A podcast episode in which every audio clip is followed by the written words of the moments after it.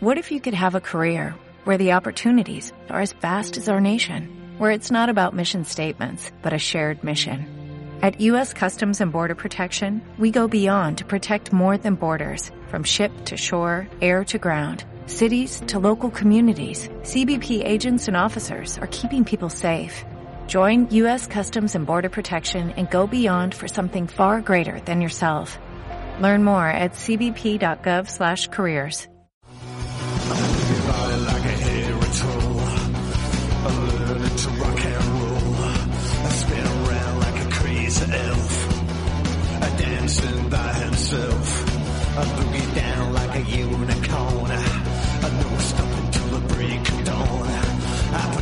El bestiario de Arkham.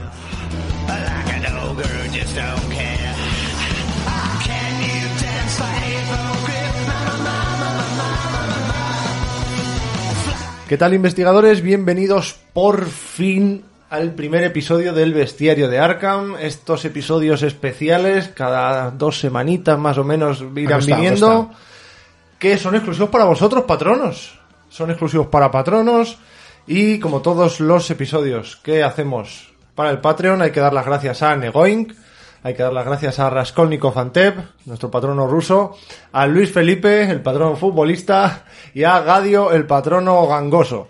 Eh, muchas gracias. Esto Diego no lo sabe porque se ha perdido un poco, pero es que esto Sí, lleva... creo que la parte de, de se- semifalta un patrono creo que no mola, No, ¿no? es que se llama Gadio porque nos escucha en la Gadio.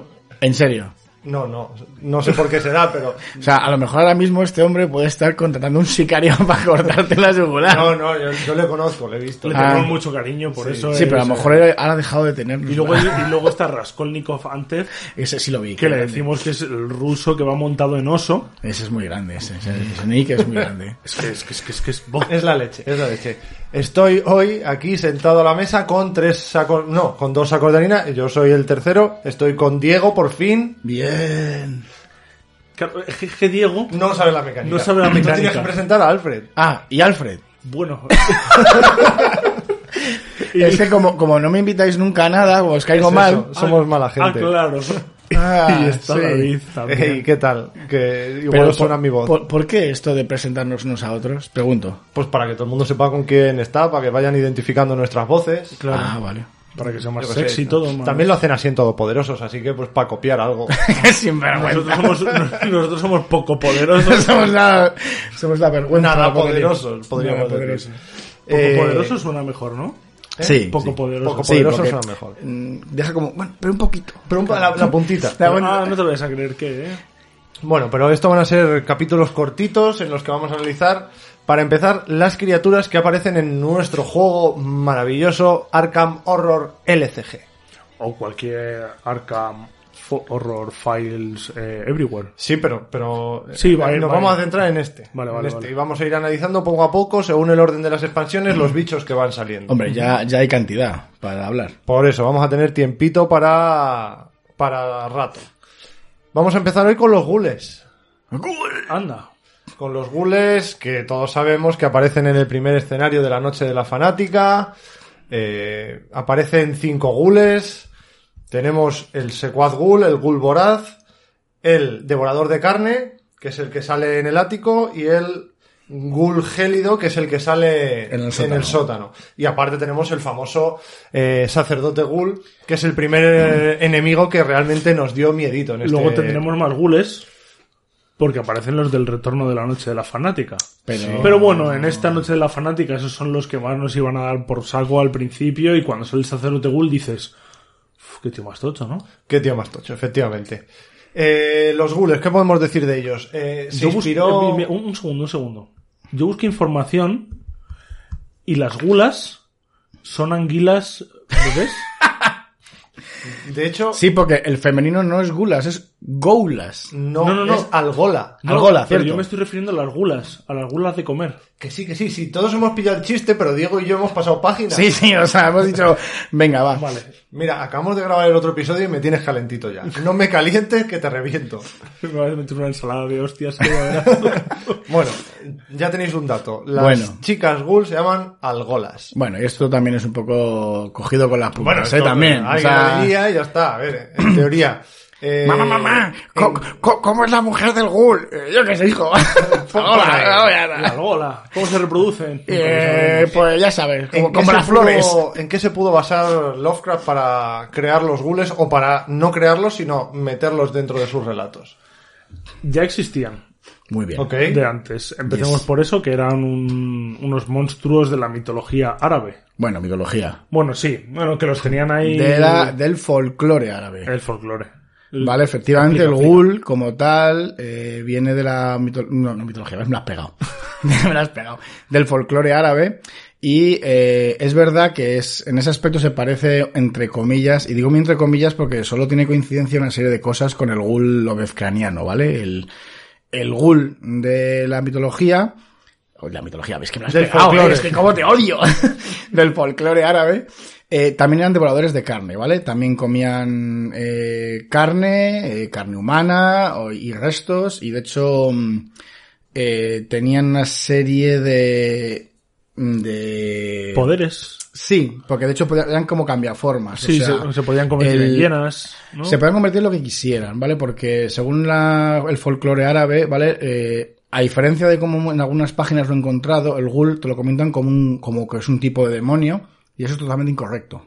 El ghoul no es un demonio, es un jin. ¿Qué es un jin? Un jin es como un genio.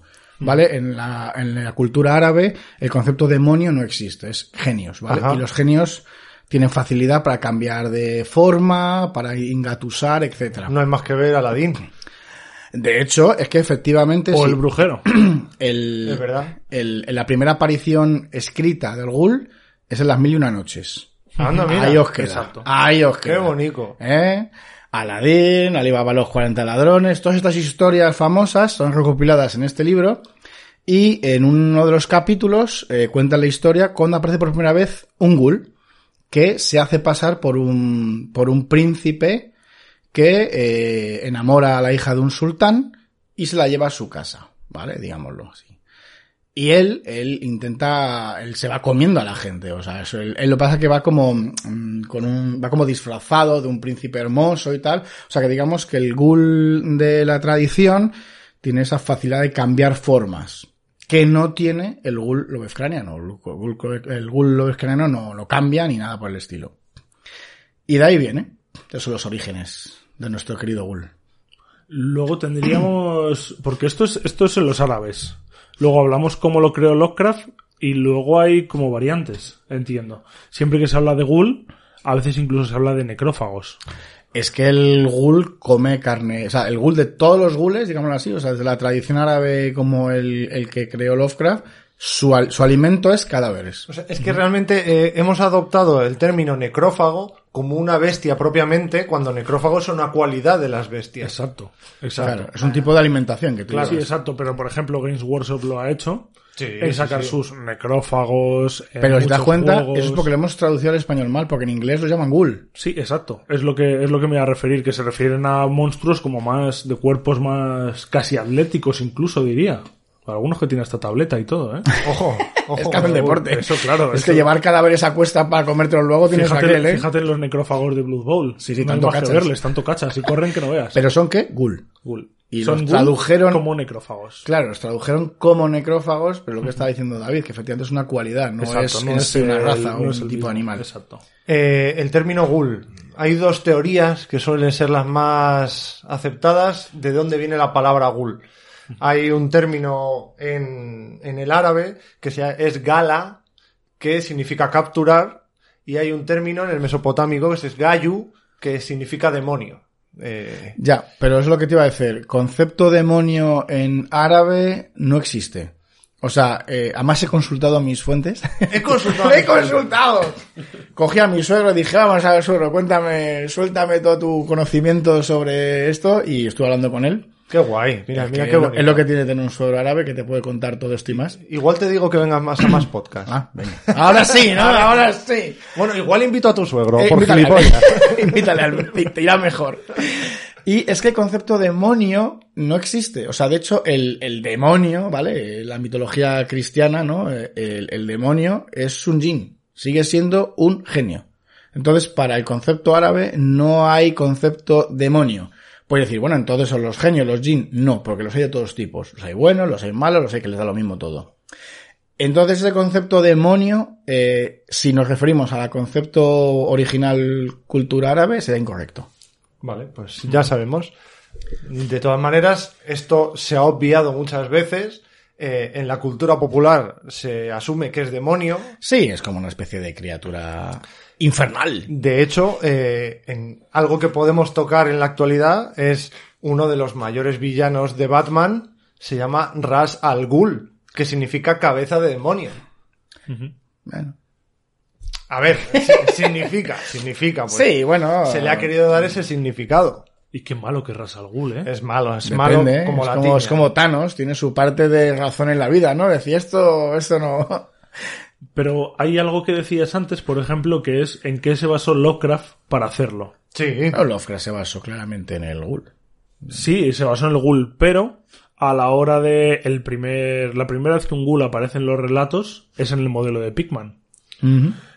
pero es que es que Lovecraft no se, o sea, sí se ambienta en los en los, En el- sí. en los árabes, Y luego lo, se lo inventa, claramente. pero pero sí. aparte hay muchas obras anteriores a Lovecraft que ya utilizan el término ghoul y los Pero sí, porque es lo que te digo, el Ghoul es un concepto que existe desde Por hace, eso, claro. desde el Pero siglo como- IX, como creo has que es. preguntado antes en qué se basó él para los ghouls, Sí, en, en los árabes. se basó en los árabes y también se dice que se basó en el cuadro de Goya de Neptuno comiéndose a su hijo.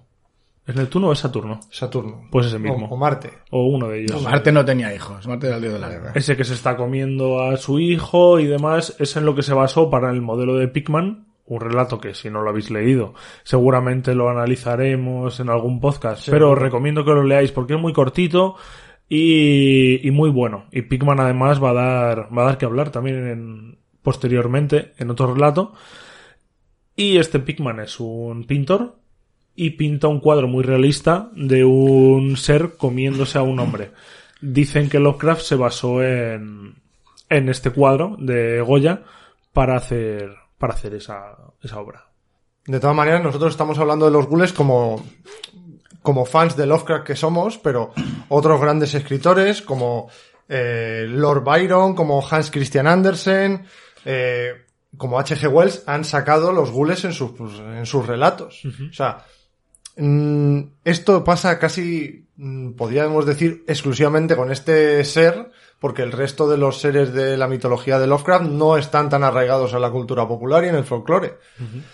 Así que bueno, eh, es yo, yo por ahora es el único, por ahora, no digo que en- luego a la larga no descubra más, pero por ahora es el único que yo he visto que efectivamente tiene una existencia pre-Lovecraftiana, digámoslo así. O sea, que ya existiera la criatura o, o prácticamente la criatura antes de... También hay una cosa muy importante con ellos, y es que son unas criaturas no muertas, pero no hay que, hay que diferenciarlos de los zombies. Eh, yo no diría que son no muertos, ¿eh? De hecho son Es vivos. que son- O sea, son vivos- No, no, está, no, son... Entran, entran dentro, es que según, según qué fuente mires, te, te marca que los gules son unas criaturas no muertas. Claro, pero, pero estamos ahora mismo hablando del ghoul de Lovecraft. Y en el ghoul de Lovecraft no están muertos. No, están son muertos. criaturas no muertas. No están muertos, estaban de parranda. Pero me Están a refiero, su tema, están ahí a cortarse el lomillo, el entrecot. me refiero que la gente no los confu o sea, no Pero los incluso confunda con si, los si te zombies, vas al rollo Warhamero, como has mencionado, el ghoul siguen estando vivos. Sí, O sea, es decir, forman parte, digamos, de todo ese grupo de no muertos, pero ellos exacto. están vivos. Y cuando se mueren no puedes levantarlos. Exacto. Es la única diferencia que ¿eh? tiene. O sea, al resucitar no funciona. Exacto. Y las únicas diferencias, que es a lo que me refería con los zombies, es que los zombies comen carne humana, carne viva, mientras que los gules sobre todo se, Sí, alimentan de cadáveres, aunque también... Sí, sí, llegado el pues, se caso, sabes... tentempié, Eso eh, es. La comida es comida. claro. Aún así, eh, eh, hablando de zombies, seguramente el creador de, de los zombies, del estándar zombie que tenemos ahora, se basó en el, retrat- en el relato de Reanimator de H.P. Lovecraft también. O sea, al final, mm, mucha de la cultura popular de esta de terror y de criaturas mm, bebe de Lovecraft. Eh, pasamos un poquito a hablar de qué es un ghoul, Venga. de cómo se comportan, de qué hacen con su vida. De cómo ¿Qué hacen los fines de semana? ¿Qué, ¿Por dónde salen? A ver, ya lo hemos hablado, por ejemplo, en el, en el episodio en el que analizamos la vida de William Yorick, él trata con gules Obviamente. y consigue hablar con ellos. Claro, o sea, una cosa que hay que dejar clara es que el ghoul no es un, tiene una inteligencia media humana. O sea, no es una criatura con inteligencia infrahumana o sobrehumana, no. O sea, el ghoul, digamos que a efectos prácticos, es casi como una persona. A Sí. efectos de inteligencia, de destreza, de, de- de apariencia, no. Son bastante más feos. A ver, tienen rasgos caninos, tienen largos colmillos, tienen garras. Eh, Sí, van como encorvados, pezuñas. Eso, algo eh, van desgarbados, los brazos muy largos. Lo que también he leído que está interesante es que muchas veces van con harapos de los propios cadáveres que se van comiendo y que se visten con los harapos de los cadáveres incluso pueden llegar a tener hasta moho y eh, sobre el cuerpo, ¿no? En plan, pues los trozos de tela que hayan quitado, tal, o restos en co- descomposición. Así que bueno, Es que lo menciono específicamente porque es una idea que no es muy intuitiva, que te venga un bicho que te va a comer la cabeza y tú pienses que esa cosa tiene inteligencia, pero, pero de hecho en la aventura inicial aparece el sacerdote Ghoul. Un sacerdote Ghoul vestido con una túnica, con un bastón, con una máscara. Joder. Correcto. Y no cualquiera puede ser sacerdote, tiene que tener unos conocimientos, tiene que saber Bueno. leer mínimo. bueno, o sea, yo no sé si sabrán leer, pero... Pero me refiero que, que- sí, que, que tiene un concepto un poco social en ese claro, aspecto. que, Pero qué bien cuando le partes la cabeza al sacerdote. Hombre, y ¿eh? da un gustito, da un gustito, y, y cuando te hace un touchdown, que Ahí cuando te esquivan ahí con el esquivar dos o más, la coge la pelota del suelo, esquiva, Joder. esquiva, Yo touchdown. que juego además no muertos en Blood Bowl, Qué horror. Tengo Ghoul al suelo, pisa el ghoul. ¡Pa! Ya, es lo que me hacen siempre, ¿eh? Hombre, no se odio. Porque no regenera. eh, el caso es que es eso, es- son, son humanoides y tienen inteligencia. Eh, suelen vivir en grupos familiares, son muy territoriales, eso se, se ha visto, pues cuando les intentas echar del cementerio se enfadan, no les Sí, gusta. eh, y suelen estar, sí, pues eh, lo más de cerca de sitios. En su cripta, debajo. rollo de cementerios. Por lo que también hemos leído, hacen mucho tema de, de túneles, o sea, suelen tener muchos túneles por debajo de la ciudad, que probablemente incluso pues para tener su zona de escape, salida de movimientos, van a- al restaurante cementerio a comer, y todos lo hacen siempre por, por debajo. Esto es un tipo de criatura que nunca, nunca sale a la luz. Cabe destacar también de que los ghouls también, o sea, es de las pocas criaturas que está dualmente, tanto en la Tierra de los Sueños de Lovecraft, que también están, Sí. como en la, en lo que es la, la Tierra normal. De hecho, eso me sorprendió cuando estaba preparándome el, el episodio. Ah, que que te lo has preparado. Sí, sí, no sí, vienes tal cual y sacando quería todas decir una cosa antes. ¿Puedo decirla antes? Eh, Que va ligado a los cementerios. No, no, puedes cortarme las veces que quieras y romper el ritmo del episodio las veces que te apetezca. Perfecto, Tú voy a, ¿eh? voy, a, voy a meter aquí mi cuñita. Correcto. Eh, lo Me aburro. Lo, hab- lo hablé cuando fui cuando fui a Edimburgo, que hablé de, de lo que ocurrió allí. Y en la visita guiada que nos hicieron, fuimos al cementerio Greyfire. Es un cementerio muy bonito, en el que dicen que han ocurrido muchos casos paranormales, allí en Edimburgo. De hecho, allí está la primera universidad de parapsicología. Y una vez en el cementerio, nos enseñaron un mausoleo que nos comentó la historia el guía de que un hombre cayó, pues, un hombre borracho, sin, sin piso, sin casa, vamos, un homeless, eh, se resguardó dentro del mausoleo, que siempre estaba cerrado, y lo abrieron porque era una festividad, se hundió el suelo, y el hombre salió, dijo que le habían mordido, que le habían empezado a arañar, y salió de dentro del mausoleo, eh, como él bien pudo, lleno de arañazos y de mordiscos. Y cuando me contaron la historia, se lo dije yo a mi mujer y le dije, que vienen los gules a por ti. Seguro que esa noche dormiste en el sofá por capullo. Y me dice, ¿los gules? ¿Qué son eso? Y tú, ah, me alegra que me hagas esa pregunta. Te voy a pasar un link a un episodio. Y le expliqué, y le expliqué un poquito la historia, pero es que me sonó mucho a gules. A de que se cayese el suelo, de que salís con arañazos y mordiscos el hombre Hay algún ese. que otro libro, ya no sé si es de lo, ya es que ya no me acuerdo de verdad. No sé si era de Edgar Allan Poe, ¿Cómo se llama? es que no me acuerdo cómo se llama, pero creo que le pasa una cosa parecida también. Mira, las campanas. Tiene uno de Poe en la que salen necrófagos, o sea, los gules. ¿Ves la diferencia entre una persona que lo tiene innato los conocimientos y los va sacando según y el que tiene la tableta delante leyendo? Hombre, para algo me lo he preparado.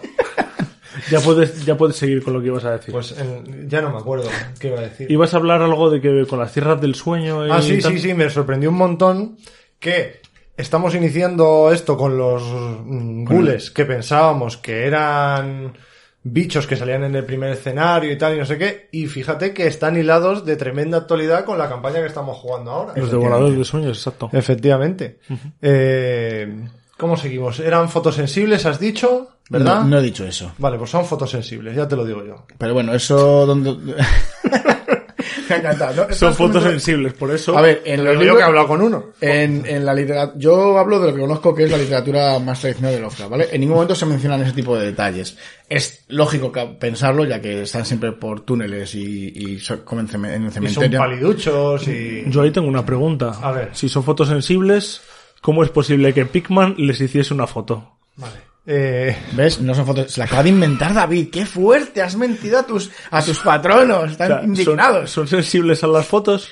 No las de Pikman. Las- Esas no. ¿El qué? A las de Pikman no. A las de Pikman no. ¿A Pikman los le hace una foto y dice, uy, sácame otra, que me ha sacado gordo. Saca mi lado bueno. no, no, voy a, no voy a decir nada hasta que no acabes con esta tontería. ya está. ¿No te tenías que ir a, yo que sé, a, a cualquier cosa? ¿No te ibas? Pues voy a estar 25 minutos así callado hasta que den las 10 y cuarto y te tengas que pirar. ¿Qué que te no, parece? que no, venga, dale. A ver, yo no he leído en ningún lado que sean fotos sensibles, pero lo que te digo. Tiene lógica. Tiene su lógica, tiene su. Como los topos al final. Sí, aunque en ningún momento hablan de que tengan ceguera, ¿eh? No, no, no, no. No, no, de hecho, algunos de ellos, han, excepciones, se cuenta, se dice, se lee, que Se han rumorea. llegado a, a juntarse con humanos. Sí. Y a participar de la sociedad. Tu suegro. Sí que, sí que es verdad que es muy normal pensar que los ghouls pueden ser fotosensibles porque al vivir bajo tierra y seamos sinceros, cuando tú vas a buscar algo de papel, si quieres que sean cadáveres, no lo vas a hacer a la luz del día. Lo, lo acabo de decir hace un minuto. pero- Claro, claro, claro, por eso Ah, mismo. que lo estás reforzando. Sí, lo estaba, estaba haciendo ahí. Puedes seguir, David. Son, foto- son fotosensibles. Perfecto. Eh, Son sensibles a que también. Podemos hablar un poquito de los ghouls en, en las obras de Lovecraft Vamos. y amiguis. Venga, los amiguis lo quiero dejar para el final si no te importa, para engancharlo con otro punto que hay interesante. Eh, ok, lo, lo dejamos para cuando quieras. Los ghouls aparecen En Lovecraft, en Lovecraft en dos... en dos relatos. Que dos esto también es una novedad, nos has dicho antes mientras Sí, estábamos eh, preparando el eh, episodio. mm, por lo que una cosa curiosa es que Lovecraft aparentemente no repite eh, generalmente eh, criaturas de los mitos eh, en varios libros. O sea, generalmente es la criatura de ese libro y no repite. Hay alguna salvedad, como por ejemplo son los ghouls, que sí que lo hace, que son en el modelo de Pickman, como ha dicho Alfred, y La búsqueda de la onírica Kaz. La búsqueda onírica de la nota cada. Fua, es que es muy largo. bueno, muy largo ese. En la búsqueda de cada. Ahí aparece brevemente, pero aparecen los ghouls también. De hecho aparece Pikman. Efectivamente. Todo el spoiler. ¿Te das Sí, sí, te, te acabas de cargar el momento épico final. Pero vamos parte a parte, tío. La- la- o sea, chicos, llorad. O sea, llorad con vuestras mujeres, con vuestros hijos, abrazaos. Este momento de, de acabar de... de, de Del arruinar. máximo troleo. O ¿no? sea, es que es como si me cuentas el final de Titanic. A ver, me refiero. El eh, barco se hunde, Alfred, lo siento. Joder. la búsqueda de Kadaz es el relato que hemos pedido que se lea a la gente. Sí, ya le hacemos un Este mini mes, spoiler. Ya, a lo mejor la gente pues es vaga y no se lo ha leído. A lo mejor, pero a lo mejor nos han leído el modelo de Pikman, así que podemos decirles que se lean estos dos Sí, también. que se lean el modelo de Yo, Pikman. yo de hecho, de es claro, cortito. yo de hecho como esto es para patronos y supongo que lo escucharán todos los patronos, os recomiendo que os leáis el modelo de Pikman si no lo habéis leído, es muy ameno, te lo lees en media hora. En el váter te lo has Sí, leído. te lo lees en un váter, te lo has leído. Y además os va a venir muy bien porque igual hacemos algo relacionado con ese relato. Vaya, Y no, no digo nada más. vaya. No, o sea, vamos a ver. O sea, coges, te cargas el momento de Pikman y ahí dices, no, pero aquí no voy a decir nada. Voy a mantener el secreto. Es lo que hay. Vaya. Es lo que hay. Qué sinvergüenza. Eh, luego, más relatos en los que aparecen el, el ghoul Lovecraftiano. Dime, dime, dime. No, que no, no, visto no. ahí. Ah, Sigue, sigue. Vale, y, vale. y yo ahora doy, ahora doy la puntita que te gusta. ahí. Clark Aston Smith tiene un libro que se llama El Dios de los Muertos, del que hablaremos más adelante en próximos episodios porque va a estar interesante, en el que los sacerdotes de un dios que se llama Mordikian son en realidad gules. Y también en otro libro de Clark Aston Smith también, se llama La estirpe de la cripta, un ghoul tiene un papel muy destacado en la trama. Importante decir que hasta ese momento no se tiene asociado ningún tipo de adoración por parte de los gules. Es la primera vez en la que se menciona que los gules tienen, eh, o sea, adoran a algún tipo de deidad. Hasta el O- momento. O al menos este grupo de gules. Sí, hasta el momento no se conoce o no se conocía eh, ningún tipo de deidad asociada a los gules. También sacaron unos libros que es una pena que no los hayamos leído. Esto ya es de Fantasy Flight directamente. Los gules de Miskatonic. Que era una trilogía que iban a sacar y sacaron Dos. Dos o uno. ¿Dos o uno? No, no recuerdo cuáles digo en español. En español sacaron solo uno. En castellano. En castellano sacaron uno. Y es una pena porque tenía, tenía pinta. No sé de qué van. No me los leeré. Porque como están en inglés me van a dar la pereza, pero igual que se los lea Diego y que nos los cuente. Yo, a ver, eh, sí que es verdad que el autor es Graham McNeil, que los que sois muy walhameros habréis visto mm, jarta de libros de este autor. A mí me gusta, es un actor que me gusta, pero es que estoy en la etapa pobre de mi vida, entonces... Comprar no- libros PDFs. PDFs. Sí, sí, pero luego hay que tener tiempo de leerlos también. no tengo ni idea, la verdad, y siento decirlo, de qué va este libro. Sí que es verdad que claramente va de los gules, ¿no? Creo que además la deja muy claro. Creo que además la protagonista era Daisy Walker. Pero todo sería intentar conseguir algún, algún ejemplar y leerlo. Sí. A mí no me importa leerlo en inglés siempre y cuando lo consiguiera, porque, fíjate, muchas hablas que es de PDF, pero el leer El libro papel- en papel para mí mola. Igual me hago con el primero para leérmelo en algún momento y cogerlo como si fuese un one shot. Es decir, como leer solamente un primer número que va a tener continuación, pero no te la vas a leer y vas a decir, ay, pues en esto se quedó todo. Pero sí, creo que los gules de Miskatonic, eh, creo recordar entre lo que leí que la protagonista era Daisy Walker y la un poquito más con meter personajes de los mitos, bueno, de los mitos del Arkham, de los Arkham Files a este tipo de historias. Aparte de estos libros, también hay otro libro más que se me ha olvidado mencionar antes con los que estaba mencionando del señor Smith, que es un, un relato de Robert Bloch, que es un, un escritor que era muy del círculo de Lovecraft, que también menciona a los gules en su relato Suicidio en el estudio. Y aparte de mencionar los gules en este relato, saca un libro nuevo de estos inventados tipo Necronomicon, tipo el de Vermis Mysteries. ¿No existen? No, no, no, no, no, no, es como Papá Noel. que se llama Cultes des Gules. Es un libro francés que en teoría está escrito en 1702. Bueno, aparece en el relato. Y aparte también este señor Robert Bloch publicó también un, un relato en la revista Weird Tales, donde publicaba Lovecraft, que se llama The Grinding Ghoul. The Grinding Ghoul, perdón. Así que bueno, eh, si se está interesado en encontrar información sobre los ghouls en el mundillo de Lovecraft, ya os hemos recomendado estos seis Es relatos. casi de las criaturas que más variedad tiene, ¿eh? la que más fuentes tiene. Sí, sí, eh, igual el resto de criaturas os hacemos otro episodio y a pastar. ya hemos terminado la... Gracias. Ahora nos llevamos vuestro dinero y nos vamos a Suiza. Como el de, como el Dionisio, el de Giroquest Eso es. 25 aniversario. Es que da igual en qué, da igual lo que sea, metemos HeroQuest siempre. Sí. Siempre. Y Nicolas Cage en breve. No, Dios. A ti no te gusta nada, es verdad. No, por algún motivo... ¿Vas a, ver, escapa. ¿Vas a ver entonces la del color que cayó del cielo? La película. A ver, eh, ¿tú qué crees? Que sí. Sí, sí. oye, a ver, que no me guste el actor no significa que no vaya a ver una Cuando, cada vez que salga Nicolas Cage, Haré- cierran los ojos.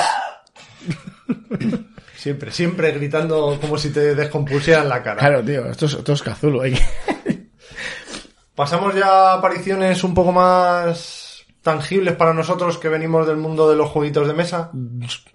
¿O tú querías decir algo Es más? que cuando he dicho aparición tangible, yo te iba a decir, yo nunca he visto ninguno, ¿eh? Pero A veces Perdón. veo gules. eh, en Sí, otros juegos, dices. Juegos de mesa, juegos de rol, apariciones que ha habido. Bueno, en- pero dentro de los juegos de Lovecraft, dices, ¿no?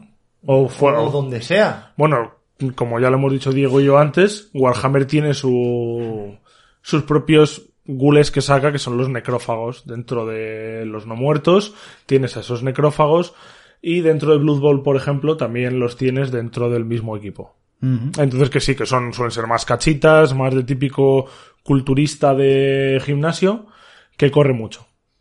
Muy bien. Y ya está. O sea, Y se les pisa mucho también. ¿Y tú qué? Que llevas prometiendo, no, yo tengo todos los libros de rol y toda, toda la información de los ghouls. Sí, pero bueno, que los juegos de rol... Eh, A ver, características de un ghoul. A ver, ¿qué? ¿50% en palo? me alegra que me hagas esa pregunta. Perfecto. No, a ver, realmente los ghouls eh, a nivel rol, como hemos indicado antes, son un poco parecidos a los, a los seres humanos, ¿vale? Las- los stats que tienen son tremendamente parecidos. O sea, por eso lo que hablábamos antes de la inteligencia, que es, es como un ser humano normal, o sea, es decir, no tiene nada... Hay un... En el- todos aquellos que aún conserven el libro, primero, el que se, primero se editó aquí en España de rol, el de Jock Internacional, De la llamada de chulo estamos hablando. llama- no, estamos hablando No, de... que, que tenía una portada super pulp ahí con los investigadores. que fue publicado en el 88 por Jock Internacional. Hostia. ¿eh? En el Ese- 88 yo tenía cinco tacos. En el 88 yo tenía menos un año. Bueno, yo no voy a decir lo que tenía porque da igual. Porque, porque a nadie le importa. O sea, sinceramente. verdad. Si a tu mujer no le importa, que le A mi mujer no le importa.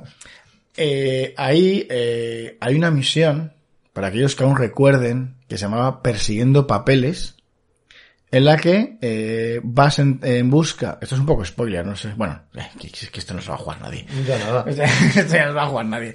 Estás persiguiendo la desaparición de una persona, ¿vale? De mediana edad, que leía muchos libros, que se aislaba mucho, ¿vale? Y eh, una característica que no hemos dicho antes de los ghouls, por cierto, y es brutalmente importante, no la hemos obviado, es que eh, el estar en contacto continuo y prolongado con los ghouls hace que tú te vayas transformando poco a poco en un ghoul.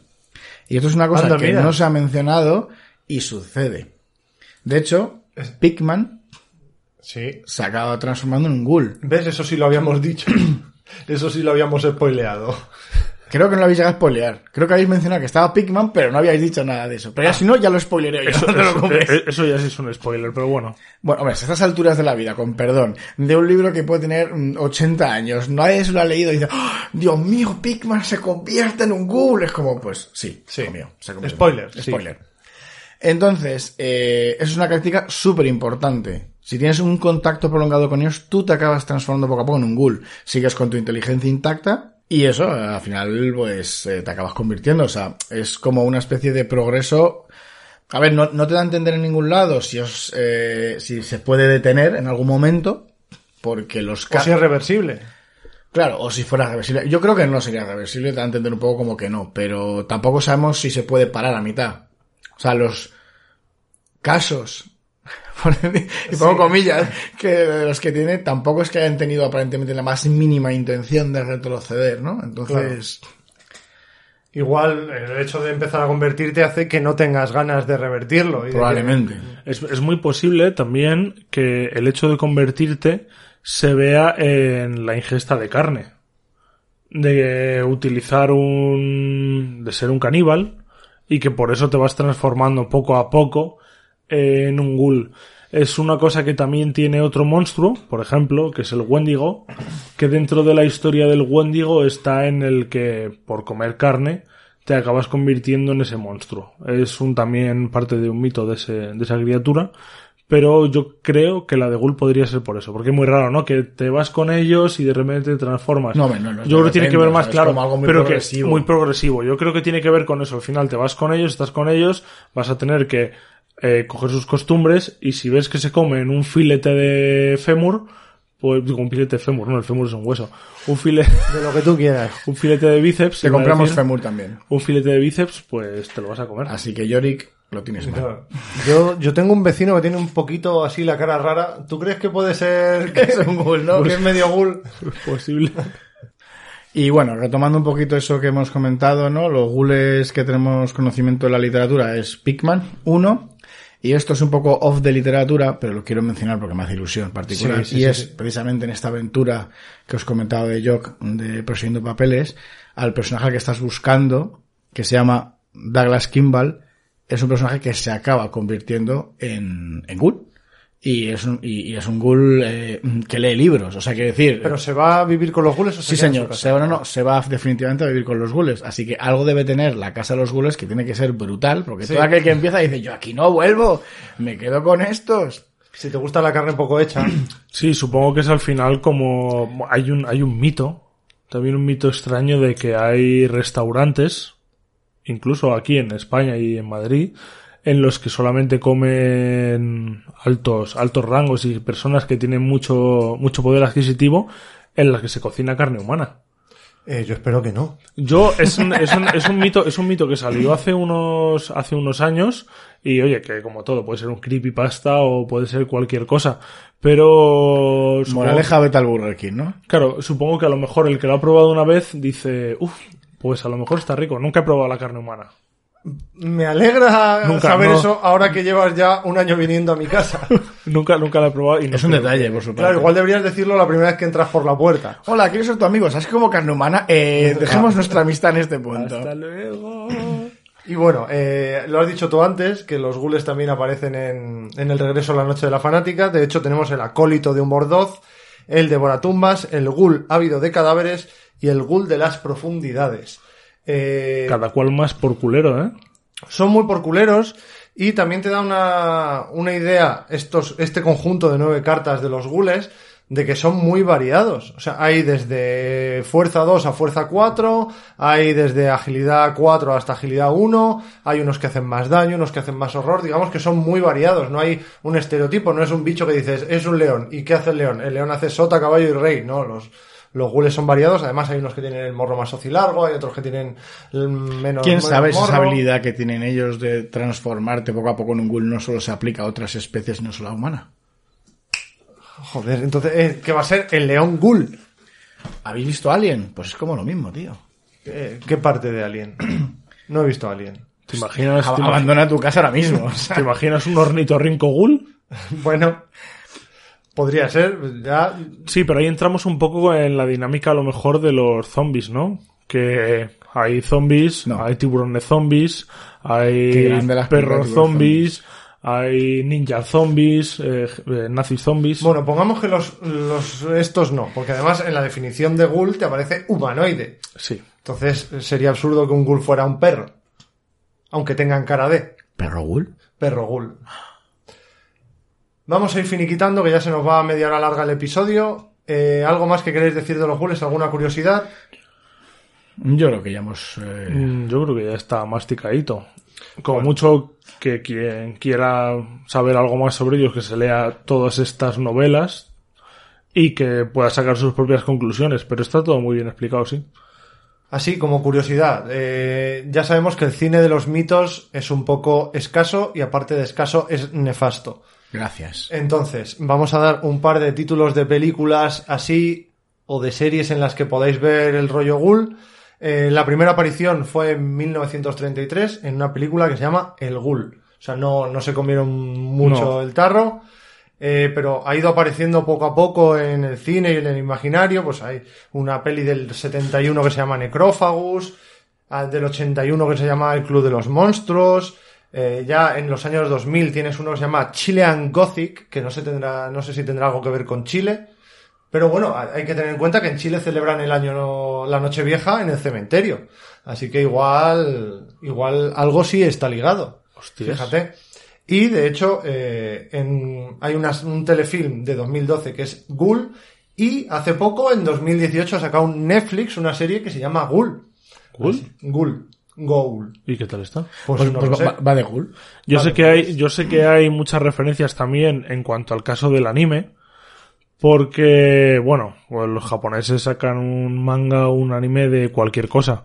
Y sí que hay, hay una serie que se llama Rosario to Vampire, que en la que también salen gules, y hay una que es muy famosa, ahora está muy de moda, aunque no la he visto, y eso que antes era más seguidor de manga y anime, que se llama Tokyo Ghoul.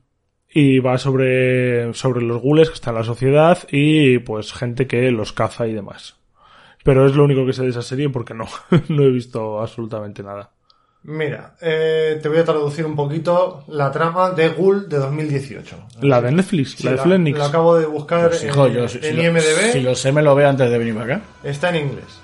En un futuro totalitario en la India, un misterioso prisionero es enviado a una a un centro de interrogación militar que está muy lejos, donde gira las eh, tornas de sus captores, eh, liberando los más avergonzantes secretos y un demonio del folclore árabe.